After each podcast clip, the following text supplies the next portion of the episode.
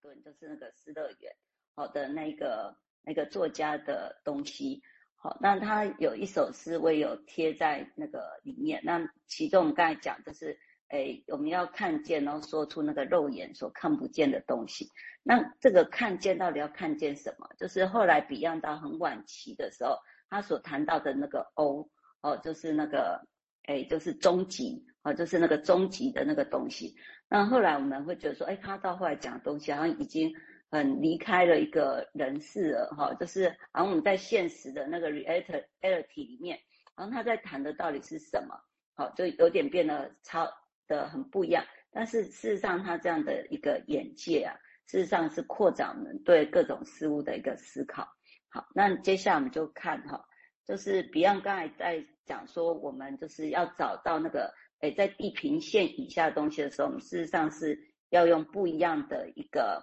一个语言，然后来去描绘。那刚才蔡医师有谈到那个满地的那个樱花，哎，掉满地。那如果那个个案他只能够去描述那一片一片的樱花，那如果我们的心目中只有一朵樱花，那我觉得这样是其实是很难跟这样的个案事实上是有些对应的，因为我们会不懂，我们会以为这样在描述另外一种事物，而不会去知道这也是一种樱花的其中一种样态。好，那所以。所以我觉得，诶，蔡医师的比喻真的是蛮能够启发一些想象的。好，那呃，Beyond 他接下来我们就看一下 Beyond 的那个文章哈。他说，诶，你要在你的个人经验中尽可能的去知道你实际观察到的是什么。那他说，你不要再去在意书本或你其他听到的，诶，任何的东西。然后你并且同意说可以使用口头表达。然后决定你打算使用哪些词汇，然后并且你会制定好你个人的个人的，就是有有个好像你你擅擅长或都会使用的一种词汇本。然后他就说这些词汇啊，我们得要去借来使用词汇，它就很像被磨得太薄的硬币，我们事实上根本已经没有办法读到上面的那个刻字，就比如说它是五元还是十元，那我们甚至也看不到它是多少的面额。好，所以。Beyond 他在告诉我们的是，我们所使用的语言，我们真的知道它是那么的清晰吗？还是我们在使用它的时候，就很像在拿到了一个很薄的硬币，你连它都是多少面额都不知道，可是你却把它拿出来跟别人做一个诶语言的交流。好，那那那个 Beyond 就说，那我们换个比喻好了，就像一个外科外科医师，他在手术前跟手术后都需要磨刀子。我觉得 Beyond 在告诉我们的是那个观察的重要性的时候，就变成说，当我们要真的像好像像病人，诶，为病人开刀的时候，我们不能拿一把很钝的刀子。好，所以 Beyond 在这里面都有很多的一个提醒，可是他的提醒不是用训诫的，而是用各种的一种隐喻的故事的，然后一种诶生活中的一种现象经验来提醒我们。好，那先到这边。为什么？就当然我们可以想了，一个人年纪这么大了，他听他演讲的人，我相信也都是不少资深的治疗师，当然之前也有啊。那他他会做那，那所以他去还要再重复讲这看起来很基本的问题呢？啊，观察、描绘就这样。但是哈、哦，大家记得，也就是说。因为你在讲的事情，也可以直接从好，我现在就教弗洛伊德理论，就教个人的理论，就直接讲这些，也可以。显然他没有哦，他你看他还在教大家很基本的，对着那些也许根本很有经验的人，也有可能哦，在教他们，其实一切都得回到最基本的事情来哦，最基本。那最基本的，就像刚刚提到的观察，跟你如何会去描绘，这很重要，是。他你自己会如何去描绘？那这个东西当然后面他会再补充，诶，他也在讲，就是说这样的话才有办法真正回到当时的那个情境下的事情。但是为什么他要讲这样？我刚刚提过，因为有学派有理论的时候，啊，有学派有理论的时候，要做到这样，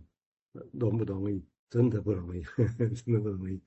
因为尤其看不懂、看不清楚的时候，我们一定马上先把理论搬出来，先把学派的。弄出来，然后让你撑着哦，让自己如果 OK 这样撑着，让你可以撑得住，坐得住那个椅子，那也不是坏事。但是问题是，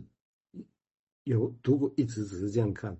然后讲的语言也是同样那些语言，那到底那是灾难还是帮忙啊？都有可能啊。这昨天他提到不用的其他的文章，他也提到这一点的啊。所以，所以你看到，当然他个人是很严苛的人啊，坦白讲啊，哈，就其实一个很理想、很严苛的一个人。所以他对于他看到这些现象依然存在的时候，我觉得就好像一个离乡十七年，回到家乡一看，啊哪啊那啊那个赶快，我我相信我会觉得多多少少有那样的心情，哦，所以说讲起来你会觉得有些地方是很对立的，哦，好像是在讲一个事情，那其实相对于我刚刚讲的那其他的情境下，大家想象这样讲其实是很对立的，哦，一个很资深厉害的人在讲一堆理论，说那是什什么。他还在告诉大家，我们要回到基本来。那你自己的语言是什么？如果不是用学派的语言，那还在问这很基本的问题啊。那我想这个是我觉得蛮重要的了。哦，好，我们现在请十位再谈，谢谢。好，那就是嗯，往下看哈，就刚刚我们谈到那个我们所能够用的词汇，好像我们借用来的那种很薄的硬币上面是看不到那个数字面额或是上面的字这样子。好，所以我觉得 Beyond 在提醒我们，就是要很小心我们在使用这些语言的时候。好，那所以比如说在我们使用移情啊，或者是伊底帕斯情结，那当个案他从你口中听到哦，这个叫伊底帕斯情结，可是个案真的懂吗？或是我们治疗师真的知道我们在讲的是什么吗？还是我们只是用一个，呃，刚才 Beyond 所形容的，就是一个看不清楚面额的货币，然后在那边跟个案做一种交流。好那所以我觉得这里面告诉我们的也是一种谨慎。好，那 Beyond 接下来又说，如果我们的词汇啊能够减少到最少，好，那就会有一个机会，然后找到我们自己的方式，然后使用我们最熟悉的词语。好，所以他并没有要我们很快的去做很多的诠释啊，然后过一直去描绘我们听到的东西，或是可诶讲出什么内容哈，他是要我们尽量减少我们的词汇，要减到最少。好，那所以这样的态度的时候，Beyond 他其实是说他常比较多时候是比较在一个沉默在听的状态。那这个被分析者呢，他就有机会就是逐渐的会学习到我们所使用的语言。好，无论这个是英语、法语、意大利语还是其他的语言。好，那就是说这个分析师你继续使用同样准确的语词，那主要重点在你的准确性。那这个病人他就有机会去理解这些词语的含义。那 Beyond 就举了一个“信”这个词哈，那“信”这个词我们常常就会有一些我们自己个人的一种经验里面的一种想象啊、思考。那可是“信”这个东西，如果我们从它的一个最原始的，我如果我们从生物学，它是从那边借用过来的，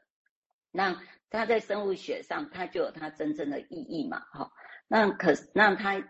但是如果我们只是对一个人的处理，只是在处理一种像解剖学或生理学，那“性”这个词是非常准确的。但是如果我们把“性”这样的这个词啊，把它运用在那个心理领域的时候，那我们就会假设这个人有他的心智、性格或人格。那那如果我们再把这个“性”再结合进去的时候，那好像就会让这个人就离开了他本来的地方，然后他的边界会在哪里？那这个就会变成一个很棘手的问题。那我觉得 Beyond 在这边提醒我们，就是当我们，诶，比如说用信来思考这个人的问题的时候，好像我们也很难全然的就看到这个人的存在啊，好像这个信的这个语词，然后就会加入这个人，然后这个人的的一些问题啊或状态，我觉得那个思考好像就会变得不太一样。好，先到这里。